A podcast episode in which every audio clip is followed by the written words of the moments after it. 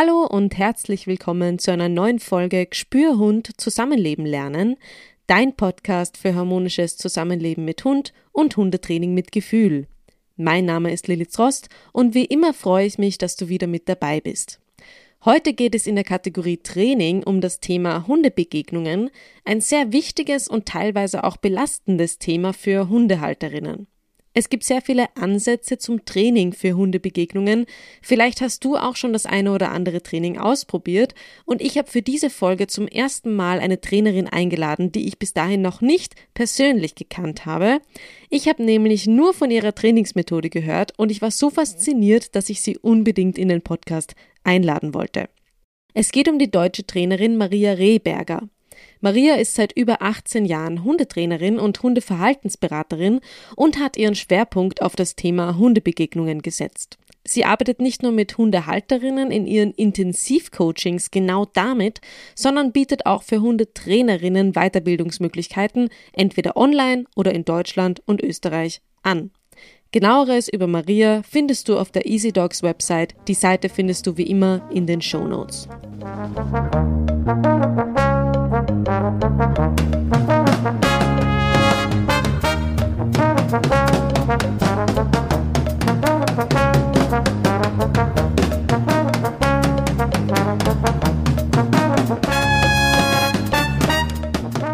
Maria, du hast dich auf Hundebegegnungen und das Training von diesen spezialisiert. Warum? Wie ist es dazu gekommen? Ja, wie ist es dazu gekommen? Das ist eigentlich eine ganz gute Frage, weil im Endeffekt war es gar keine Absicht. also es ist ja ganz oft so, ne? Du machst irgendwas und klar, Hundebegegnungen ist, glaube ich, bei jedem, der Verhaltensberatung macht, äh, schon eins der Hauptthemen weil es einfach das ist, was die Leute Tag für Tag erleben. Und ich glaube, andere Problemverhalten, vielleicht noch so mh, hm, Probleme mit Menschen oder so, die hat man schon auch. Aber ich glaube, die Hundebegegnungen sind schon das, was die Leute auch am meisten belastet, ne? weil mhm.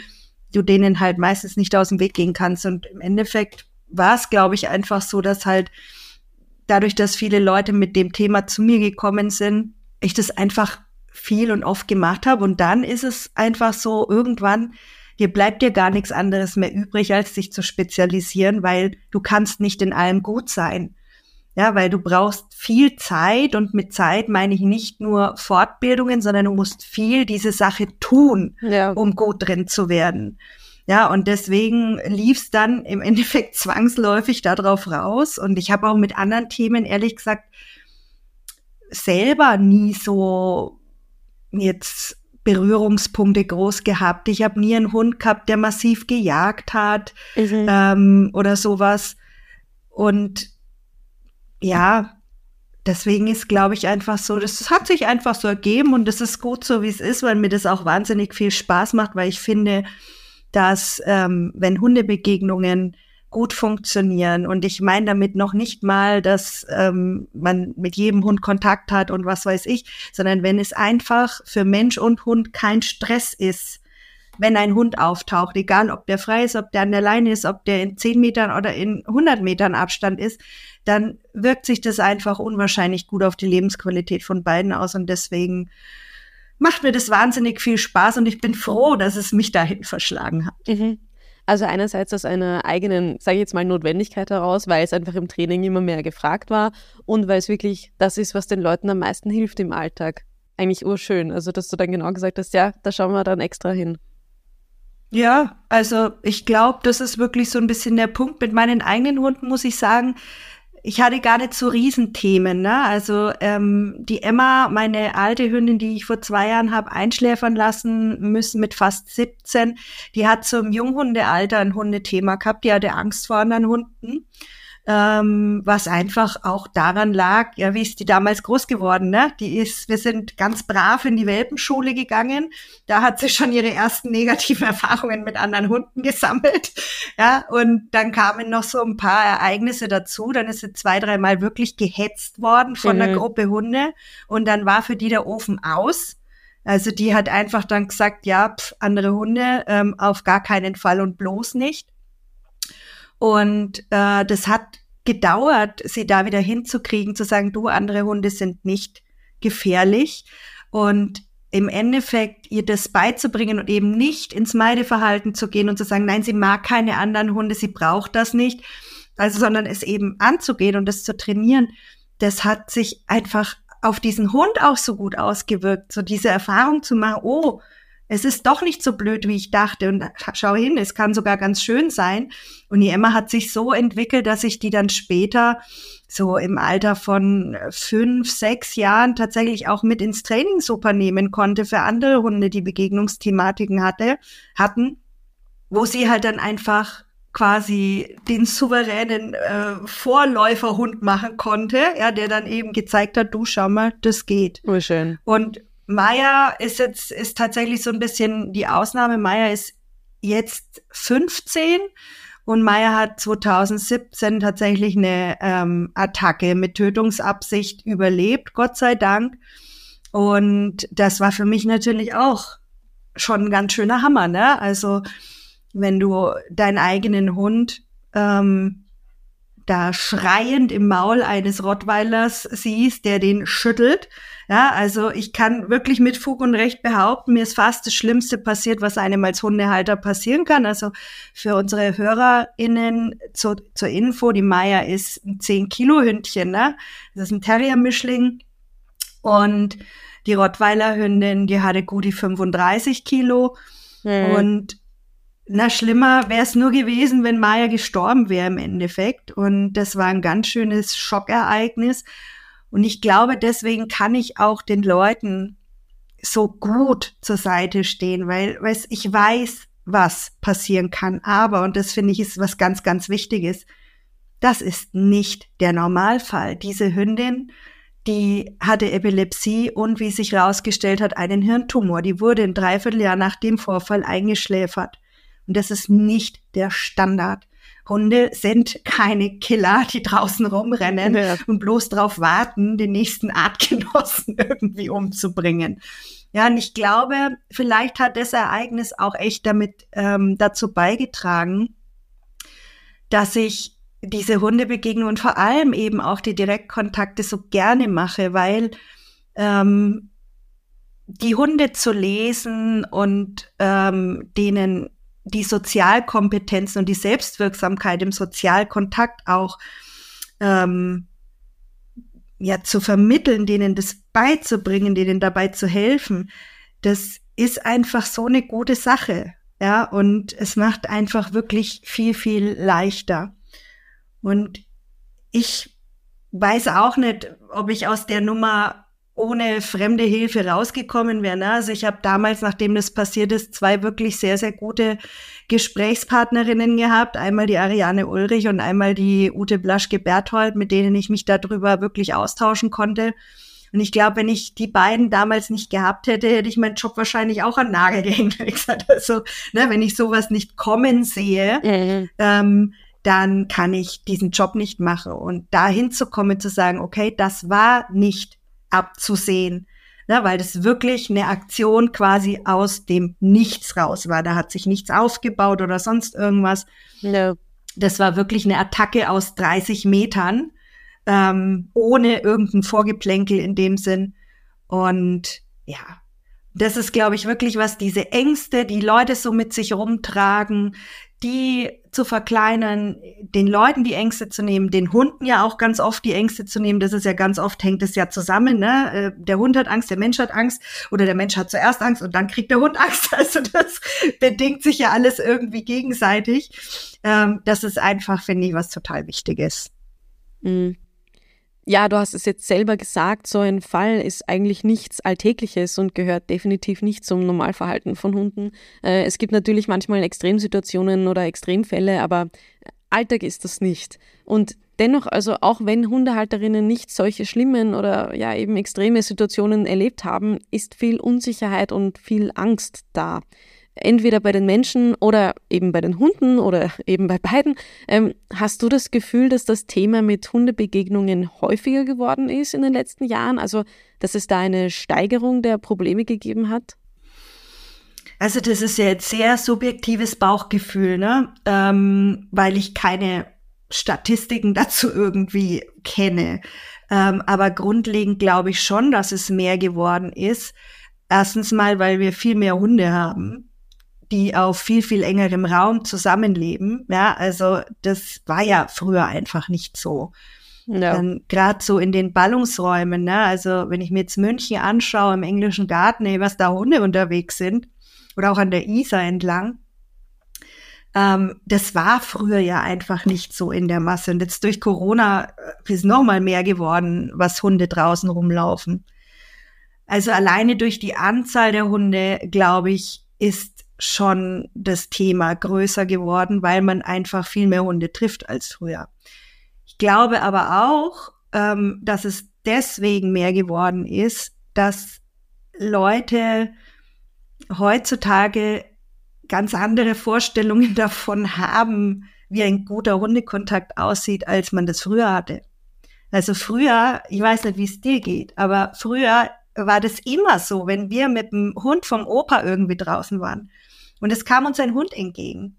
Es wurde immer gefragt, ist das eine Hündin oder ist das ein Rüde? Nee, wenn ja, es ein Rüde ja. ist, dann nicht oder so, ne? Also Nein, das, geht leider nicht, ja. Mhm. Genau, also das war der, der Standardsatz in Hundebegegnungen.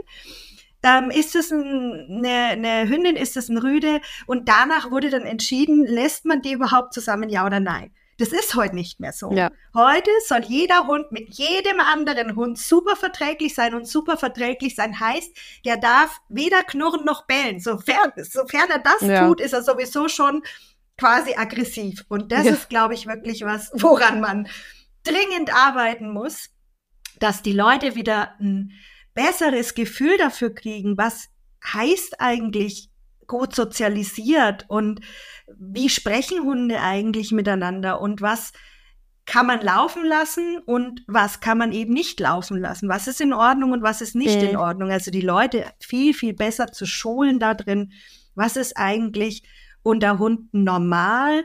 Und wenn es normal ist, wann muss ich als Bezugsperson die Entscheidung treffen, ich lasse es laufen oder ich lasse es eben nicht laufen. Aber natürlich, ich kann mhm, nicht jedes Normalverhalten laufen lassen. Mobbing ist auch Normalverhalten unter Hunden. Ja, ja aber das ja, kann ich ja. nicht laufen lassen, klar.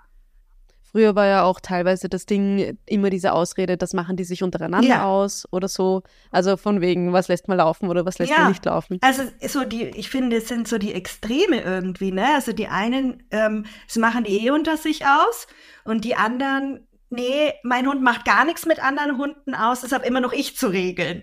Ja, also. Ja, ja, ja. Und jetzt auch gar nicht mal irgendwie, weil ich der Chef bin, sondern weil es meine Verantwortung ist, weil ich meinen Hund schützen will. Ähm, ganz viele Leute sind auch gerade in unserer positiven Szene ja wirklich sehr dahinter, ihren Hund vor jedwedem Übel zu bewahren, dass er nur ja keine schlechte Erfahrung macht. Und ich finde halt schon, dass Hunde Hunde sind so sozialkompetent, jetzt mal wirklich, ja. Ähm, die sind nicht von Geburt an super sozialkompetent, aber sie haben die, das Potenzial, extrem kompetent zu werden. Und ganz ehrlich, ein sozialkompetenter Hund steckt auch einen Kontakt mit einem weniger kompetenten Hund mal weg. Das ist doch bei uns Menschen genauso. Ja, also ich würde mich jetzt einfach mal als sozialkompetente Person bezeichnen. Natürlich umgebe ich mich auch lieber mit Menschen, die nett und freundlich zu mir sind und höflich. Du, aber ganz ehrlich, wenn einer mich anpumpt oder sowas, ja, oder rücksichtslos ist, ich kann damit schon umgehen, um de, ohne, ohne jetzt direkt ein Trauma davon wegzutragen. Und das ist bei Hunden genauso. Und ich glaube, worum es gehen sollte, ist einfach wirklich einerseits die Sozialkompetenz der Hunde zu fördern, zu fördern, zu fördern und auf der anderen Seite aber auch die Resilienz bei den Hunden zu fördern. Ja, also und da sind wir, glaube ich, wirklich der Dreh- und Angelpunkt, weil es macht so viel aus, wie gehe ich mit solchen Situationen um. Mhm. Weil mein Hund na, soziales Referenzieren, der guckt, wie ich mich verhalte, der guckt, wie ja. ich diese Situation bewerte. Und wenn der von mir ständig die Info kriegt, Hundekontakte sind blöd, fremde Menschen mit Hunden sind blöd, das stresst uns, das macht uns Angst und das wollen wir nicht. Ja, was soll der Hund denn selber dabei lernen? Ja, also der benutzt mich als sozialen Referenzpunkt. Und dessen muss man sich schon echt immer bewusst sein. Und deswegen bin ich ja wirklich jemand, ich gehe mit den Leuten in die Direktkontakte und wir gehen in die Situationen, die die Leute nicht können, damit sie das lernen mhm. können. Du hast jetzt viel geredet über Hundekontakt und was Normalverhalten ist und so. Meinst du, Hunde brauchen Kontakt, wollen immer Kontakt, sollen Hunde Kontakt haben, müssen vielleicht sogar Hunde Kontakt haben oder eben sagst du, das ist okay, wenn man sagt, nein, mein Hund darf überhaupt keinen Kontakt haben, ich will das alles klären oder sagst du, nein, die haben eigentlich ein Recht darauf, weil sie bei uns leben, die wollen das quasi grundsätzlich? Also ich sage grundsätzlich, der Hund ist ein soziales Tier. Ähm, er hat ein Recht darauf, Kontakt zu Artgenossen zu haben. Wie dieser Kontakt aussieht, das ist ja eine ganz individuelle Geschichte. Ja, also das kannst du ja gar nicht über einen Kamm scheren. Ähm, wir nehmen vielleicht einfach mal so ein paar unterschiedliche Beispiele her. Was ich nämlich tatsächlich oft erlebe, ist, dass junge Hunde, ähm, gerade junge Rüden, die haben das erste Mal irgendwie so eine kleine Kabelei in der Auseinandersetzung mhm, mit einem anderen, idealerweise auch unkastrierten Rüden. Und dann passiert es ganz oft, dass die Halterinnen ähm, anhand dieses Einzelereignisses dann sagen, nee, also ne, Kontakt mit anderen äh, Rüden, das geht gar nicht und das vermeiden wir. Mm, und ich kriege auch immer wieder mit, äh, dass Trainer ähm, Hundehalterinnen sagen, dass ihr Hund keinen Sozialkontakt braucht und möchte zu fremden Hunden. Und das finde ich, gerade wenn es sich um junge Hunde handelt, echt fatal. Ich kenne keinen Junghund, der keinen Kontakt zur Artgenossen möchte. Es sei denn, es ist wirklich ein schwerst traumatisierter Hund, aber von denen wollen wir heute mal nicht reden, sondern mhm. wirklich vom normalen Durchschnittshund, ja, der nichts extra Blödes irgendwie erlebt hat, sondern einfach so vom, vom ganz normalen Durchschnittsjunghund. Und natürlich sind die nicht sicher in Begegnungen und natürlich ähm, können die das noch nicht gut. Ja, aber woher soll es denn kommen? Mhm. Die sind ja noch gar nicht lang genug auf der Welt, als dass sie ähm, super sozial ähm, sein könnten mit allem und auf jede Reaktion des anderen super reagieren können. Das gibt ja das Gehirn in dem Alter gar nicht her. Ja, also äh, während der Jugendentwicklung sind emotionale Reaktionen an der Tagesordnung. ja, und das beschränkt sich ja nicht nur eben auf den großen Alltag so, sondern es bezieht natürlich die Hundebegegnungen mit ein. Und ich kann von einem Hund, der ein Jahr alt ist, der eineinhalb ist, nicht erwarten, dass er jederzeit mit jedem Hund angemessen umgeht. Das ja, kann der gar nicht ja. können. Aber wenn ich ihn das nicht üben lasse, ja, ist es halt, ist es halt auch keine gute Idee. Da muss man extrem gut gucken, wann ist die richtige Zeit, um sowas zu üben. Ja, wenn ich einen, einen Youngster habe, der gerade völlig out of order ist und der alles, was sich bewegt, gerade eh anschreit, dann brauche ich mit dem heute auch keine Hundebegegnungen üben. Ja. ja, das ist gar keine Frage. Aber grundlegend sollte so ein Hund die Gelegenheit zu Kontakt haben. Dann gehen wir mal ans andere Ende des Spektrums. Ja, der alte Hund. Meine Maya, nicht nur aufgrund dieses Ereignisses äh, 2017, meine Maya hat noch nie groß Fremdhundkontakt gebraucht. Mhm. Ja, wollte die noch nie wirklich. Und es gibt so einzelne Hunde, Hundetypen, wenn sie die sieht, da siehst du direkt an ihrem Gesicht, Oh toll. Ja, also alles, was so, so Richtung Border Collie und Aussie zum Beispiel geht, alles, was so ein hübsches, plüschiges Fell hat, mhm, findet mhm. Maya in der Regel gut. Ja, und zu solchen Hunden hat sie gerne Kontakt.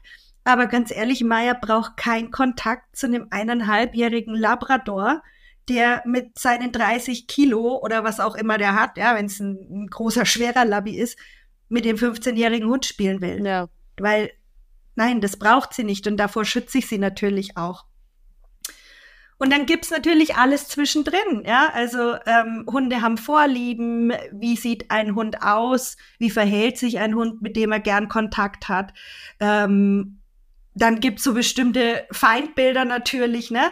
Weil der Hund vielleicht schlechte Erfahrungen mit dem Typ Hund gemacht hat, wo der Hund vielleicht auch Ängste hat. So, und dann muss man individuell einfach gucken, was braucht dieser Hund und wo ist da vielleicht tatsächlich einfach Potenzial, dass der Hund was lernen kann. Mhm. Und ich bin schon der Meinung, dass gerade wenn Hunde eben auch Angst vor anderen Hunden haben, dass man unbedingt mit denen Begegnungen üben sollte, weil was ist das für ein Leben? Ja, also gerade dieses Angstthema. Wenn du einen Hund hast, der Angst vor anderen Hunden hat und ihr begegnet einfach immer wieder Hunden, dann ist es jedes Mal schlimm. Ja. Und es ist für uns als Menschen ja auch schlimm zu sehen, dass unser Hund Angst hat. Ja, und deswegen bin ich ein großer Fan davon, an solchen Ängsten auf jeden Fall zu arbeiten. Und schau dir Maya an. Also Maya war wirklich traumatisiert von dem Vorfall.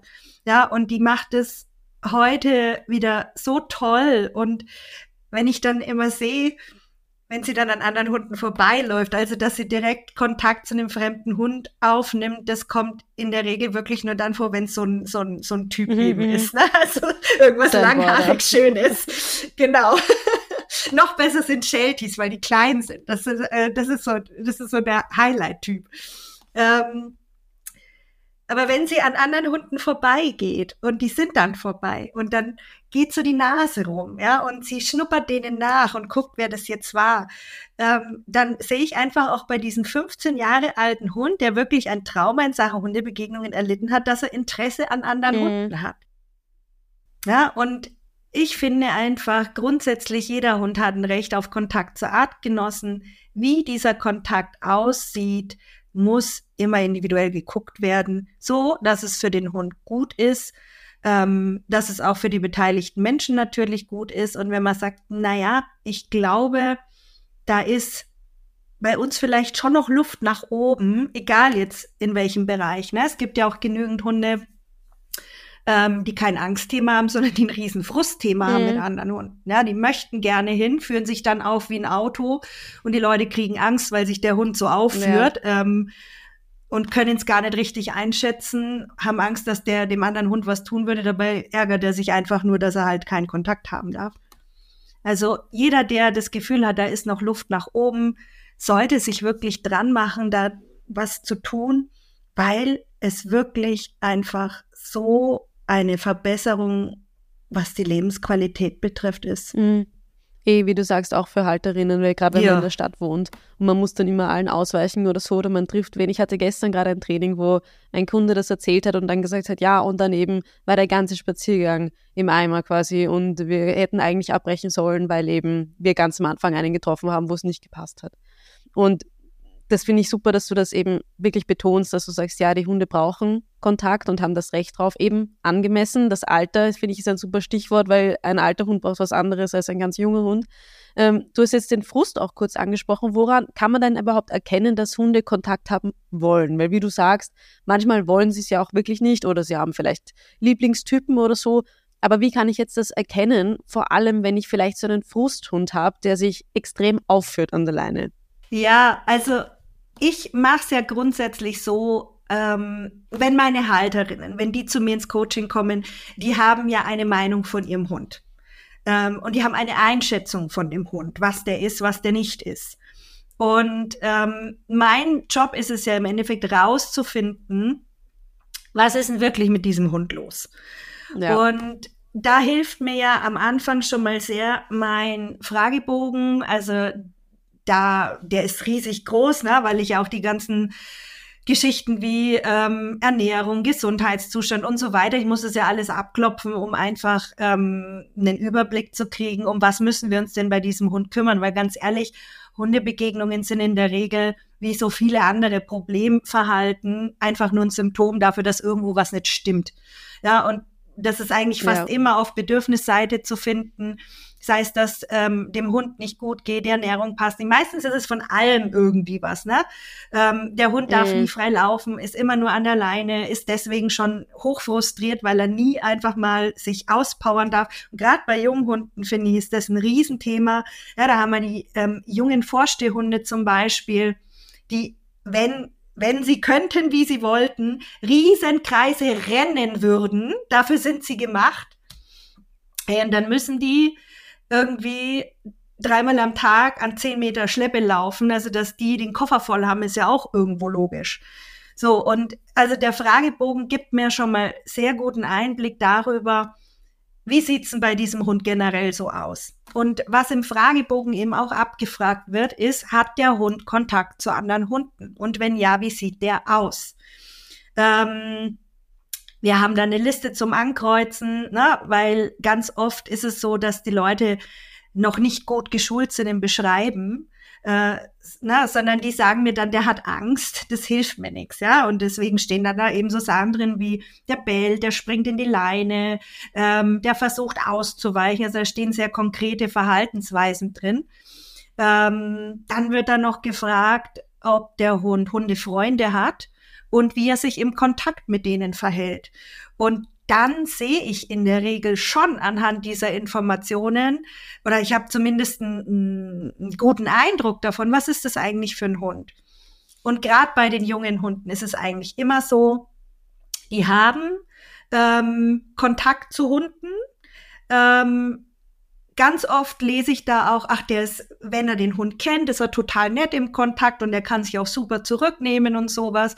Manchmal ist er vielleicht ein bisschen aufdringlich, aber du merkst anhand der Beschreibungen von den Leuten dann schon, was ist denn da eigentlich Phase? Und intensiviert wird das Ganze dann nochmal, wenn wir unseren Online-Starttermin haben, da sprechen wir ja dann drüber. Und im Endeffekt, so wie wir beide jetzt auch sprechen, ja, das ist einfach tatsächlich ein Gespräch, wo ich dann schon nochmal so gezielt nachhake und meistens habe ich nach dem Fragebogen und dem Starttermin schon ein ziemlich genaues Bild davon, was da Phase ist. Und ideal ist es, wenn die Leute mir vorher noch Videos schicken können, weil ich anhand der Videos, anhand der Körpersprache von dem Hund in den allermeisten Fällen schon wirklich gut sagen kann, hat er mehr Angst, hat er mehr Frust, ist es eine Mischmotivation und wie können wir da einsteigen? Ja, und ich glaube, darum muss es gehen, dass wir viele gute Trainerinnen haben, die das gut einschätzen können und die mit den Leuten dann aber auch genau in diese Situationen gehen, damit die Hunde eben lernen können mit Hundebegegnung, egal, wie gesagt, ob die jetzt im Freilauf stattfinden oder ob es angeleinte Begegnungen sind, wo kein direkter Kontakt stattfinden soll, ähm, dass die Hunde und die Menschen das gut handeln können. Also woran man erkennen kann, ob Hunde Kontakt wollen, ist eben für viele Leute gar nicht so äh, ersichtlich. Und nee. im Idealfall holt man sich eben Expertenhilfe, also von Hilfe von außen. Aber du hast jetzt genannt, so zum Beispiel Parameter, wie benimmt sich der Hund, wenn er ähm, bekannte Hunde trifft und wie benimmt er sich, wenn er unbekannte Hunde trifft. Das sind schon zum Beispiel ganz gute Indikatoren, dass man schauen kann, okay, geht der in jeder Situation gleich rein zum Beispiel oder macht er da Unterschiede? Das wird wahrscheinlich schon einen Riesenunterschied machen. Es wird ja auch ein Spektrum sein, wie du gesagt hast, mit man hat seine Vorleben und so weiter. Also wenn man da ein bisschen mal drauf schaut, was will der Hund, wie verhält sich der in unterschiedlichen Situationen, dann kann man es ein bisschen besser einschätzen als nur jetzt in einer Situation. Ja, und weißt du, also mir ist erstmal wichtig, vor allem dieses, wie verhält sich der Hund im Kontakt mit bekannten Hunden, weil das ist für mich der eigentliche Hund. Mhm. Wie der sich im Kontakt mit fremden Hunden verhält, steht auf einem ganz anderen Blatt Papier. Aber wenn ich weiß, dass das ein Hund ist, der, wenn er den Hund kennt, ähm, sich sozial ziemlich angemessen verhält. Ja, also wo man eigentlich nicht meckern kann, sage ich jetzt ja. einfach mal.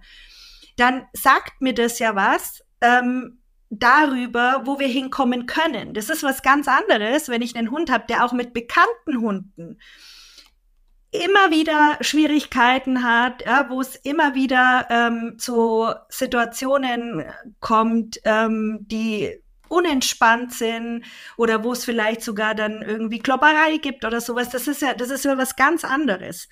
Ja, und dieses, wie benimmt sich der Hund mit anderen Hunden, die er kennt, ist deswegen so wichtig, weil mit Hunden, die der Hund kennt, ist das Erregungslevel in der Regel einfach niedriger.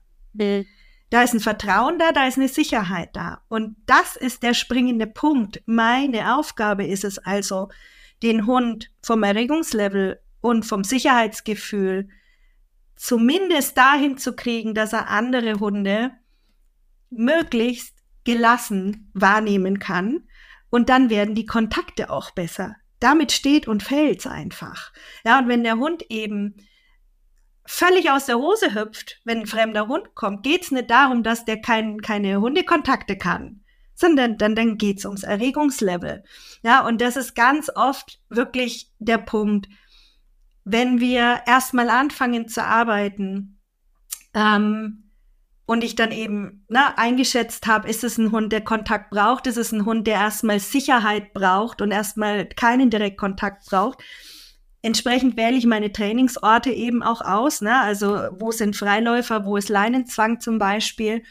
Und dann gehen wir an die Arbeit und es ist bei allen Hunden immer das Gleiche. Die, die, die Einschätzung, was überwiegt, ist das Wichtige.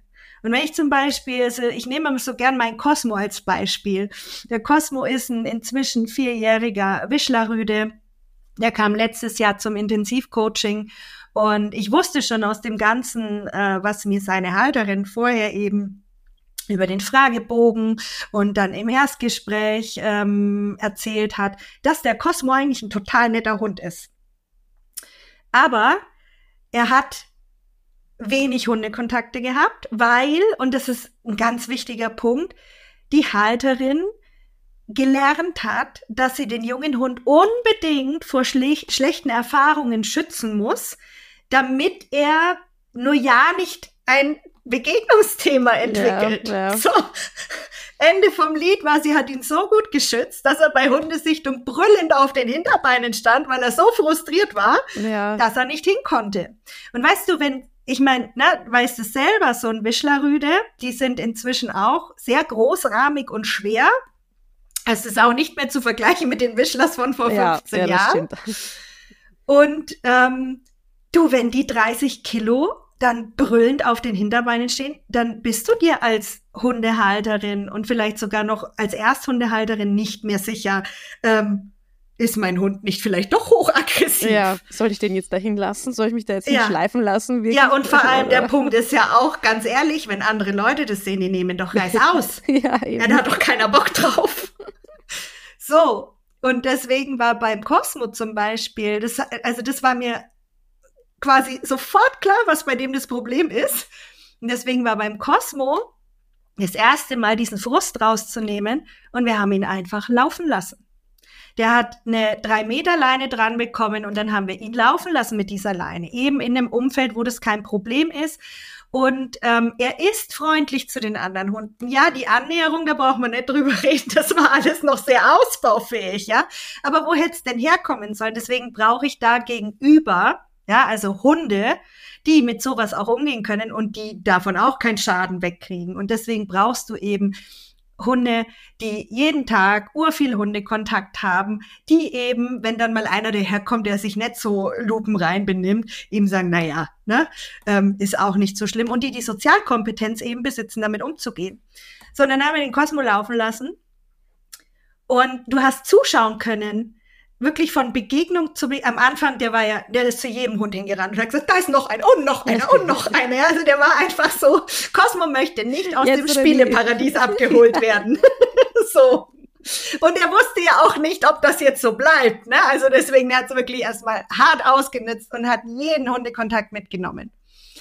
Und dann fing es aber an, dass er immer näher bei uns geblieben ist und auch immer öfter zurückkam mit einem sehr, sehr großen Strahlen im Gesicht. Ja, der kam aber so vorbei, so, hast du das gesehen? Ich war schon wieder bei einem Hund. Und das ist, sind für mich immer die, die Momente, ne, wo ich echt das Wasser in den Augen stehen habe, weil dieser Hund einfach so glücklich war. So, und dann haben wir, wir haben eine Woche trainiert. Wir haben ihm wirklich in den ersten zwei Einheiten, wir haben ihn einfach machen lassen, weil es ist ein netter Hund, es ist im Kontakt ein auch höflicher Hund. Ja, ist ein unkastrierter Rüde ähm, gewesen zu dem Zeitpunkt. Ähm, aktuell ist er gechippt. Ähm, und wir haben wirklich kaum eingreifen müssen im Sinne von, dass er irgendwie jetzt zum Beispiel eine Hündin belästigt hätte oder so und wir ihn damals stoppen müssten. So, und dann haben wir eben, wie gesagt, fünf Tage haben wir trainiert, du, und am Ende der Woche, wir haben dann Stück für Stück die Leine immer mehr mit dazu genommen, weil das war ja das ursprüngliche Problem, eben eine harte Leinenaggression. Ähm, und am Schluss sind wir mit dem angeleinten Hund entspannt an anderen Hunden vorbeigelaufen. Und das ging alleine nur darüber, dieses Bedürfnis nach Kontakt zu befriedigen. Mhm. Also das ist die eine Geschichte, wenn du eben so einen Hund hast, der wirklich gerne Kontakt hätte, das aber nicht so ausleben kann, wie er es bräuchte. Ähm, also erstmal dieses Bedürfnis nach Kontakt zu Artgenossen und natürlich beim Cosmo war schon auch echt ein Thema, die freie Bewegung, das tun zu dürfen, ne, in seinem Tempo, in seinem Radius und so weiter. So, und die anderen ähm, Kandidaten sind natürlich die, die eigentlich Angst vor anderen Hunden haben ähm, und deswegen ähm, an der Leine bellen, die rumschreien ähm, ne, und sagen, Angriff ist die beste Verteidigung und wenn ich so einen Lärm mache, dann bleiben mir Begegnungen erspart. Stimmt ja auch. Mhm. Weil, ne, wie beim Cosmo halt wer auch, wenn andere Leute das sehen, genau, wer will das? Alle hauen ab. Mhm. Wenn es dann ein großer schwarzer Schäferhund ist, erst mhm. recht. Ja.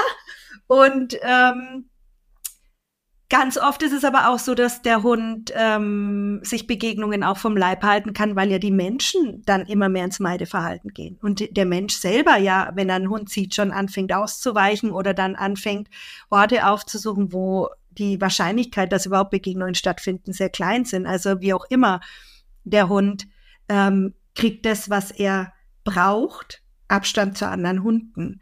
Und das ist eben der Punkt, ne?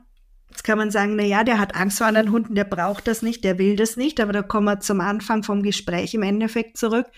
Ich finde, an Ängsten, egal um welche Ängste es sich handelt, gehört sich gearbeitet. Also genauso wie ich an der Geräuschangst arbeite, an der Silvesterangst arbeite, wo wirklich die Leute sich teilweise ein Bein ausreißen wegen einer Nacht ja, im Jahr. Oder vielleicht, ne, wenn wir jetzt mal in die Schweiz schauen, mit dem 4. Juli oder was es ist, also lass es mal irgendwie im Jahr zwei, drei Ereignisse sein. Da wird trainiert und ein Aufriss gemacht, ja, wo ich wirklich sage, ey, das könnte man mit Management quasi zu 100 Prozent umgehen. Ja. Also mein, mein Lieblingstipp ist immer, ne, wenn Feuerwerk angekündigt ist, buch dich im Flughafenhotel ein, gönn dir da ein bisschen Wellness, das ist schallisoliert und du hast gar kein Problem. Ja, ja außer halt, ja klar, ne, die Tage vorher, nachher, ja, okay, aber es ist wirklich im Vergleich zu dem Thema Hundebegegnungen ist es nix, was die Häufigkeit ja, ja. Ähm, betrifft im Vergleich. Was den Alltag so sehr Und, einschränkt auch.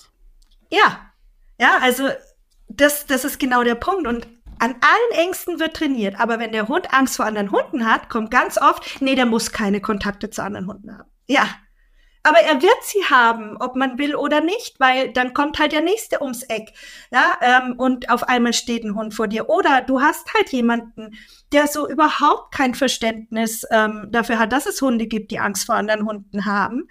Ähm, der lässt seinen Hund einfach laufen, weil er kein Problem hat, ja, und die werden ganz oft verteufelt, diese Leute, und ähm, dann auch gerne mal angeschrien und sowas. Und ganz ehrlich, ich finde es genauso wenig in Ordnung. Ja, natürlich kann man Rücksicht aufeinander nehmen, ähm, ist gar keine Frage. Und natürlich wäre es schön, wenn jeder erstmal fragen würde, aber das ist doch bitte wirklich nicht das richtige Leben. Das nee. ist in keinem Bereich so. Dass die Leute nur auf der Welt sind, um auf dich Rücksicht zu nehmen, ja, ja. das wird nicht so sein. Das kann man sich wünschen und man kann mit gutem Beispiel selber vorangehen, gar keine Frage. Aber du wirst immer konfrontiert werden mit Begegnungen und eben vor allem dann auch mit unerwünschten Begegnungen. Und mein Ziel ist es schon, ähm, aus unerwünschten Begegnungen einfach nur noch Begegnungen zu machen. Ja, und ganz oft ist es wirklich so, wenn man erstmal runterkommt von diesen, die anderen. Ja, die müssen ihren Hund zu sich rufen, weil ich muss doch hier laufen können, ohne belästigt zu werden. Ja, grundsätzlich stimme ich völlig mhm. zu. Ja, ist aber halt nicht so. Und ähm, wenn man erstmal davon wegkommt, zu verlangen, dass die anderen tun, was man gerne möchte und sagt, okay, ähm, jetzt gucken wir doch mal, was wir tun können, damit Begegnungen für uns nicht mehr so stressig sind. Und da geht immer was, wirklich. Da geht beim schwerst traumatisierten Hund was. Und beim Durchschnittshund sowieso. Mhm. Und ich finde halt schon, ähm, das ist so eine, wirklich so eine Grundeinstellung, ne? Will ich mich aufregen oder will ich was an meiner Situation ja. verändern? Und ich finde selber auch doof, ja, wenn irgendjemand einfach seinen Hund zu mir herballern lässt, vor allem wenn das so ein, so ein Typ Hund ist, der Meier Angst macht.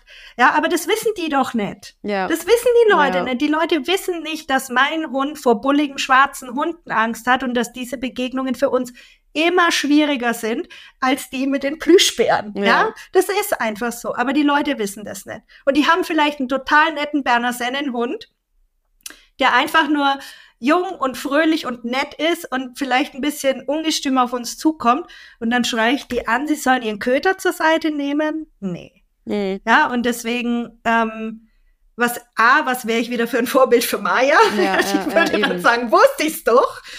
Ja, ich unterstütze Maya so gut wie es geht und es ist ganz oft so, dass gerade aus solchen Situationen dann so nette Gespräche entstehen und man dann auf die Art und Weise wirklich bei solchen Leuten auch mehr Verständnis bewirken kann. Mhm. Ja, dass sie dann sagen, ah ja, oh, okay, das wusste ich gar nicht, da, da kann ich ja dann das nächste Mal ein bisschen drauf achten.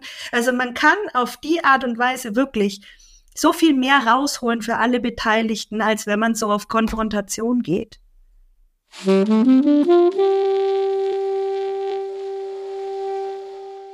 Du hast jetzt schon ganz viele Tipps genannt, was man machen kann. Also vor allem die innere Einstellung und so ändern. Das ist eh was ganz, ganz Großes im Hundetraining. Ähm, du hast jetzt auch vorhin ein bisschen schon angedeutet, wie du arbeitest. Und ich weiß es nämlich. Und ich finde, das ist eben ein sehr faszinierender und spannender Ansatz. Es beginnt mit dem Online-Fragebogen, bevor überhaupt irgendein Training startet. Dann hast du natürlich einen ganzheitlichen Blick, also dass man sich eben viele, viele Bereiche ansieht und nicht nur dieses eine Problem, auch wieder quasi um den Blick zu öffnen und zu schauen, okay, wo ist denn eigentlich die Ursache? Ähm, aber erklär doch mal von Anfang an kurz, wie ist dein Ansatz für Hundebegegnungen, fürs Training? Wenn man dich bucht, wie schaut das dann aus? Ja, also die meisten Leute ähm, melden sich per Mail. Das ist mir auch tatsächlich das Liebste. Mhm. Erstens hasse ich telefonieren und zweitens ist es wirklich so, ich krieg das nicht auf die Kette. Also ich kann mir sowas nicht merken. Ich brauche das schriftlich. Ja, und ich habe heute zum Beispiel habe ich eine WhatsApp bekommen von ähm, einer Interessentin, der sage ich gleich, bitte schreib mir eine Mail, weil ganz ehrlich, mhm. wenn das über WhatsApp kommt, das ja, also Kontakt erstmal aufnehmen per Mail, dann schildern die Leute in der Regel kurz, was das Thema ist und ähm, fragen, wie das aussehen könnte. Und ich mache inzwischen wirklich nur noch Intensivcoachings. Intensivcoaching heißt, wir machen den Online-Starttermin und dann ähm, eine Woche, maximal zwei, in der Regel später, starten wir mit Minimum drei Einheiten innerhalb von zwei Tagen. Das Maximum, was ich mache, sind neun Einheiten innerhalb von fünf Tagen. also dann sind es quasi vier mal zwei und in der Mitte der Woche, am Mittwoch, ist dann immer so ein bisschen Entlastungstag. Wobei das natürlich nicht in Stein gemeißelt ist. Ne? Ähm, bei diesen Intensivcoachings ist es ja so, dass die Leute sich in der Regel dafür freinehmen. Mhm. Ähm, deswegen können wir da sehr, sehr flexibel auf den Hund eingehen.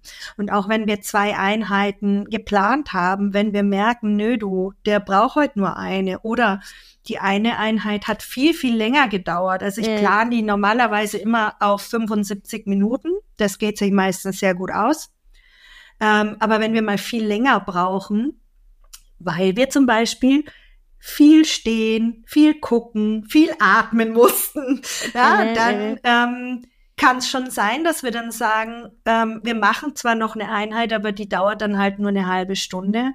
Oder ähm, wir sagen, du, wir machen noch eine Einheit, aber wir gehen an einen anderen Ort. Na, also je nachdem, wie der Hund halt beieinander ist, wie der Mensch beieinander ist. Die, die Hunde übrigens verkraften viel mehr Training als die Menschen glauben. Und sie verkraften viel mehr Training als die Menschen. Die Menschen sind ja. die, die mir die Segel eher streichen. Also ich muss ja. eigentlich immer mehr auf die Leute gucken. Und deswegen, gerade so bei der ersten Einheit, die Leute kommen ja und haben Angst. ist kein Witz. Ja. Die kommen und haben Angst. Ja, und deswegen schaffen wir erstmal den soften Einstieg. Also ich gehe mit denen erstmal in den Bereich, wo ähm, relativ wenig los ist. Dann fange ich auch in der Regel immer so an, dass ich ihnen den Hund abnehme. Darüber sind die meisten Leute total erleichtert, weil sie dann sagen, ja, mach du. Ja, wenn jetzt was passiert, bist du schuld, passt. und die Verantwortung, die übernehme ich gerne. Ähm, dann kriege ich nämlich auch schon so ein bisschen Feeling für den Hund. Der Mensch kann sich erstmal ein bisschen entspannen. Ähm, ich verwickel die dann ziemlich schnell in ein Gespräch, damit die sich gar nicht groß auf ihre Angst konzentrieren können. Und dann haben wir früher oder später die erste Begegnung. Und die mache ich dann mit dem Hund. Und das ist meistens das erste Mal, dass die Leute sehen, dass da passiert nichts Schlimmes. Und dann haben wir die zweite, die dritte, die vierte Begegnung. Und dann werden die Leute immer entspannter. Und mit jeder weiteren Begegnung wird es besser und dann übergebe ich Stück für Stück, bis ich am Schluss wirklich nur noch von außen coache. Ähm, und oft kommen wir tatsächlich auch innerhalb von einer Woche so weit, dass wir auf die Knopf im Ohr Sessions gehen können. Knopf im Ohr Session heißt, meine Hundehalterin ist quasi alleine unterwegs. Ich bin in großem Abstand, so dass der Hund mich auch nicht wahrnimmt, mit dabei, kann die aber gut beobachten und coache nur noch quasi aus der Ferne, ähm, so dass sie schon sieht, sie kann das auch alleine bewältigen, weil es ist schon so im Training, ne? Die Hunde, ähm, Hunde wissen ganz schnell, ähm, wer sicher ist und wer nicht. Mhm. Ja, und deswegen orientieren sich die Hunde unfassbar schnell an mir. Und dann hast du ganz oft das Problem, dass die Leute im konventionellen Training halt sagen, ja du, wenn du dabei bist, funktioniert das alles super, aber alleine, wenn ich bin, klappt das halt leider überhaupt nicht. Und um da so ein bisschen die Lücke zu schließen, ne, übergebe ich sehr, sehr kleinschrittig an die Halterin, dass sie immer selbstwirksamer wird, immer handlungsfähiger wird. Und genau deswegen gehen wir eben auch in die Situationen, wo der Hund auslöst. Weil es hilft mir überhaupt nichts, wenn alles schön ist, wenn alles schön ist. Ja? Mhm. Sondern die Hundehalterin muss auch wissen, äh, wie sie die Situation handeln kann, wenn ihr Hund brüllt auf den Hinterbeinen steht, weil das wird ihr passieren. Ja, und was mir ganz wichtig ist, es ist nicht schlimm, wenn das passiert. Das ist überhaupt kein Drama, wenn, und das ist der entscheidende Punkt, auf der anderen Seite das Training gut gemacht wird. Ja. Also gerade dieses Auslösen ist für ganz viele Leute so, so was ganz Schreckliches, was ganz Schlimmes, weil auch immer in der positiven Szene es so oft heißt, ja, du musst den Hund im grünen Bereich trainieren und wenn du nicht im grünen Bereich bist, also sprich, wenn der Hund super entspannt ist, dann ist es kein gutes Training. Ganz ehrlich, das stimmt, wenn wir ähm, so Geschichten machen wie Medical Training. Das stimmt nicht, wenn wir an Problemverhalten arbeiten, von dem wir uns runterarbeiten wollen. Also wie soll der Hund in einer Situation, die er nicht gut bewältigen kann, lernen, ein anderes Verhalten zu zeigen, wenn wir ihn gar nicht in diese Situation bringen? Und es geht nicht drum, das muss ich wirklich ganz, ganz arg betonen, den Hund in Situationen zu schmeißen, die er nicht bewältigen kann und mal zu gucken, ja. was passiert. Ja, ja, Sondern unser ganzes Training ähm, findet eigentlich hauptsächlich, sag mal zu 80, 85 Prozent außerhalb von Begegnungen statt. Denn worum geht's uns in den Begegnungen? In den Begegnungen geht's um, geht's uns darum, dass das Erregungslevel vom Hund nicht hochschnalzt. Dass wenn das Erregungslevel hochgeht, wir den Hund wieder runterholen können. Dass der Hund Dinge anschauen kann, davon aber auch wieder wegschauen kann. Dass der Hund Verhaltensweisen die gut sozialisierte Hunde im Hundebegegnungen zeigen, zeigen kann. Zum Beispiel irgendwo einfach zu schnüffeln, die Nase runterzunehmen und zu schnuppern. So, und das fange ich nicht an, in Hundebegegnungen zu üben. Das kann nicht funktionieren, ja, sondern wir gucken, wenn kein Hund in Sicht ist. Wann schaut der Hund irgendwo hin und er wendet sich davon wieder ab? Das können wir einfangen, das können wir markern, das können wir belohnen. Der Hund kriegt von mir ganz, ganz viel ähm, positives Feedback im Sinn auch von sozialer Unterstützung. Ich rede ganz viel mit den Hunden. Stimmungsübertragung ist ein ganz wichtiger Punkt. Ähm, ich gucke mir mit denen wahnsinnig viel an. Ich lasse denen Zeit, sich mit der Umwelt auseinanderzusetzen. Ja, und das ist das eigentliche Training. Und wenn der Hund im Alltag, in ganz, ganz vielen Situationen die Erfahrung macht, stehen und gucken, atmen, sich mal an den Menschen wenden, sind Sachen, die sich ganz oft rentieren. Ja, weil man vom Menschen kluge Ideen vermittelt bekommt, ja, was man jetzt tun kann. Ähm, oder weil es eben auch mal ein Leckerchen gibt. Dann sind die ja überhaupt erst in der Lage, das auch in Begegnungssituationen überhaupt anwenden zu können. Und das ist der springende Punkt. Wir gehen nicht in Begegnungssituationen ähm, eine um die andere rein, ohne dass der Hund irgendwas kann in dem Sinn. Aber es geht sehr, sehr schnell. Ja, die Hunde ähm, lernen wahnsinnig schnell um. Mache ich immer wieder die Erfahrung, selbst bei Hunden, die echt ein Thema haben. Ich hatte letztens, ähm, ich weiß gar nicht mehr genau, wann es war, im Oktober, im September, hatte ich eine Trainerkollegin hier mit ihren beiden Hunden. Die hatte nur drei Einheiten. Und der Unterschied von Einheit 1 zu Einheit 3 bei beiden Hunden, der war einfach so phänomenal, weil die Hunde natürlich auch schon gut trainiert waren. Ähm, woran es aber gehapert hat, waren tatsächlich eben auch die Direktkontakte. Ne? Und also was sich da tut in, in sehr, sehr kurzer Zeit, das ist echt phänomenal. Und letzten Endes, das ist das, wie dann das Training aussieht. Ja, wir machen den Online-Starttermin. Ähm, ich habe vorher den Fragebogen gehabt, dann kommen die Leute zum Praxiscoaching, wir steigen soft ein und ich übergebe im Laufe dieses Intensivcoachings immer, immer mehr, ähm, bis wir im Endeffekt da sind, dass die Hundehalterin sagt, ich traue mir das jetzt zu, das allein auch weiterzuführen. Und dann im Nachgang läuft es eigentlich so, dass ich in der Regel äh, bis zu sechs Wochen nach dem Intensivcoaching dürfen mir die Leute immer gern Videos schicken, ähm, damit ich einfach nochmal drauf gucken kann. Da finde ich immer Sachen, ja, was man besser oder anders machen kann.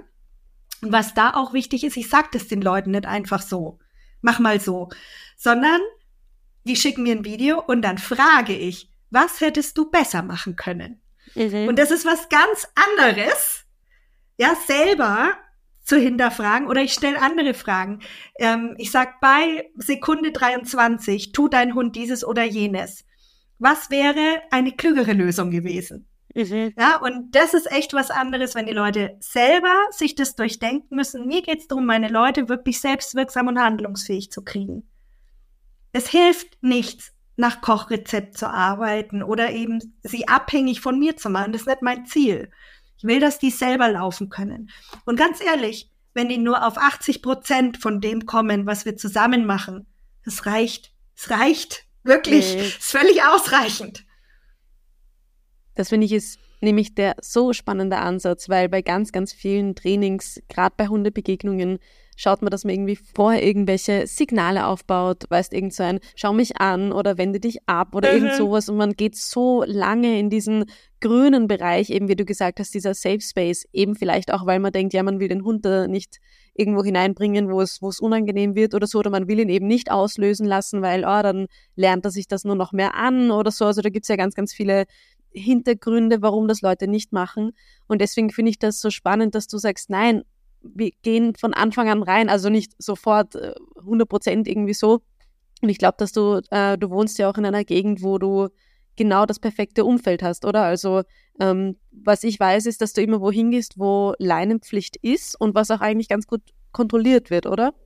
Ja, also ich persönlich wohne ja, wo, wo ich überhaupt keine Trainingsbedingungen habe, weil ich wohne in einem ich kann es nicht mal Dorf nennen, in einer Anhäufung okay. von Häusern. ähm, wir haben in unserem Dorf sechs Häuser und ähm, mhm. wir haben irgendwie einen Nachbarshund, der ist 600 Meter weg und einen, der ist 800 weg. Ähm, und unsere direkten Nachbarn haben einen Hund und das ist es hier mit Hundebegegnungen. Nein, ich fahre tatsächlich nach München, da fahre ich eine Dreiviertelstunde hin ähm, und übe da, weil ich da einfach genau das habe, was ich brauche. Also eben auf der einen Seite viele gut sozialisierte Hunde, die das einfach kennen ähm, ja, wenn man da eben zum Beispiel an der Isar lang geht oder sowas, das sind alles Hunde, die haben jeden Tag mindestens 120 Kontakte zu anderen Hunden. Die können gar nicht anders als das können. Mm, ja, ähm, mm. und selbst wenn das nicht alles lupenrein ist, es ist so gut, dass man da wirklich äh, super Trainingsbedingungen hat. Und genauso hat man eben auch Bereiche, wo Leinenzwang ist, wo man wirklich sicherstellen kann, dass einem keiner herbügelt. Ja, ja. Genau. Und Weißt du, also das, was du vorhin gesagt hast, finde ich nochmal wichtig, das mit den Signalen ähm, aufbauen. Das steht und fällt alles mit dem Erregungslevel. Weil ganz ehrlich, ich kann mit jedem Hund sofort an Begegnungen lostrainieren, ähm, wenn das Erregungslevel so ist, dass der Hund mir zuhören kann. Weil, mhm. ganz ehrlich, es ist völlig egal, ob du ein auftrainiertes Schaumal hast oder ob du einfach nur schnallst, zum Beispiel oder so ein Kussgeräusch machst, wenn der Hund ansprechbar ist, reagiert er auf beides. Natürlich hat ein gut auftrainiertes Signal noch Vorteile, brauchen wir gar nicht drüber reden, ne? Stimmung und so weiter, was damit verknüpft ist. Hohe Belohnungshistorie, macht eh schon gute Gefühle, alles gut. Aber wir brauchen es mhm. nicht. Genauso wenig brauchen wir ein Entspannungssignal oder sonst irgendwas. Das ist alles toll, wenn man das hat. Aber man braucht es nicht zwingend, um an Begegnungen gut trainieren zu können.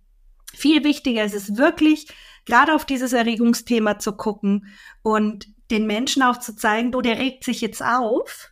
Das ist in Ordnung, dass der sich aufregt, weil, hallo, der hat gerade, der hat Emotionen, der Hund. Ja, und der hat einen mhm. Grund, sich so aufzuregen. Den wollen wir ja beseitigen. Jetzt geht's doch aber erstmal drum, den Hund in seine Emotionen abzuholen.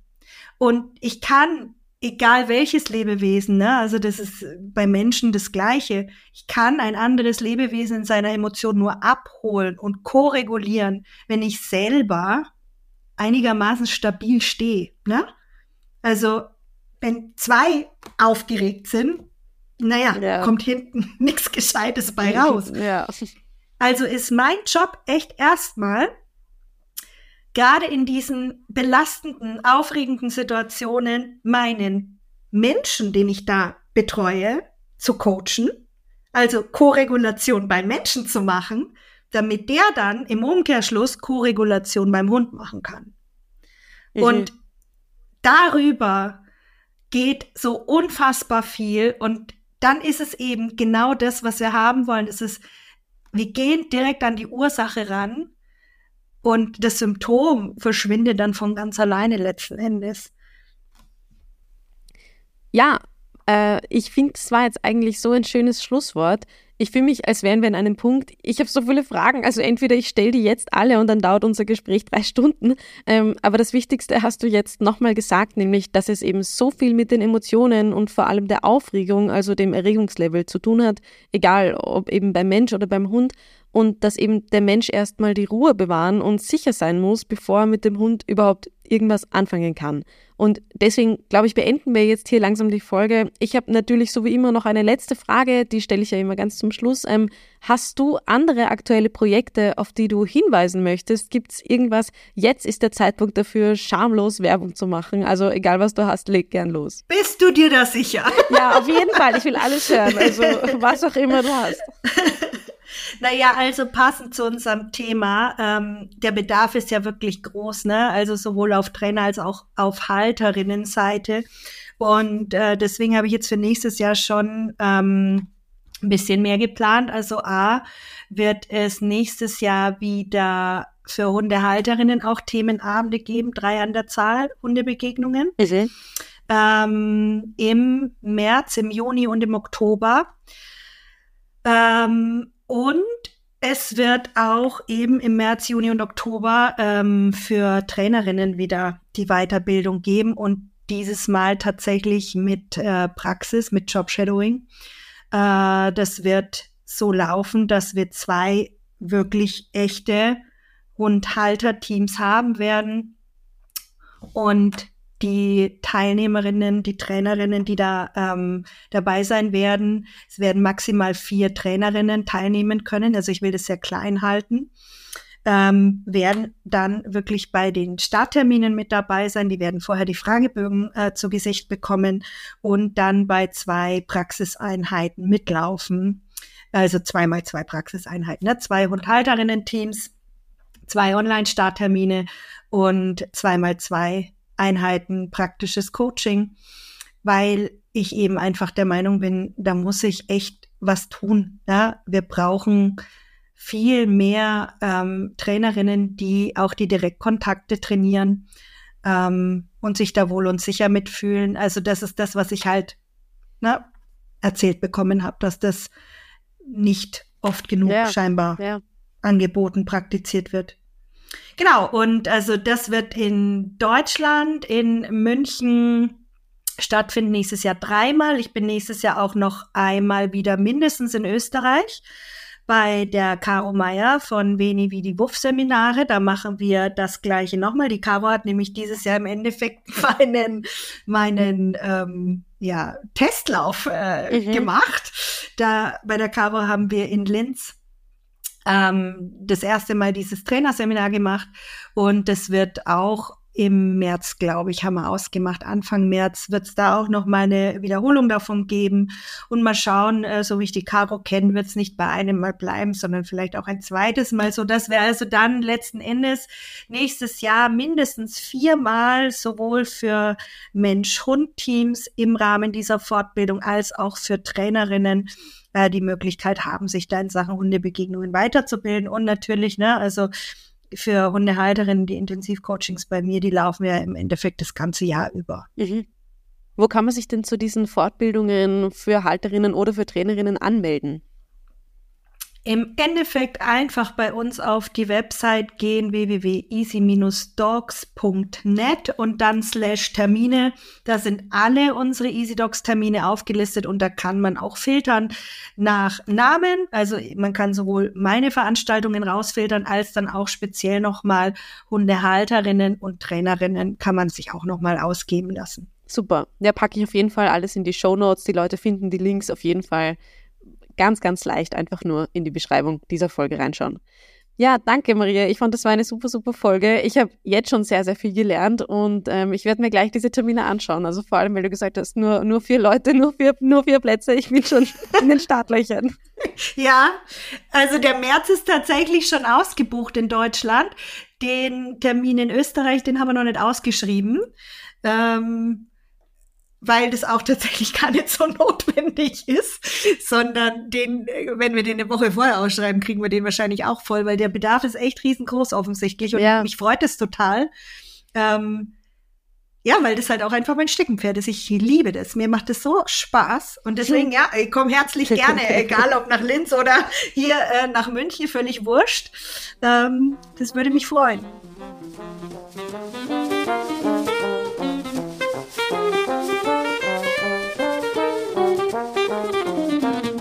Ja, was für eine spannende Folge mit eben diesem Thema, das fast alle Hundeleute betrifft. Ich habe mich so gefreut, dass Maria mit mir dieses Interview geführt hat. Und wenn du jetzt auch so begeistert bist wie ich, kannst du eben in den Show Notes die Links zu ihren Online- oder Präsenzangeboten finden.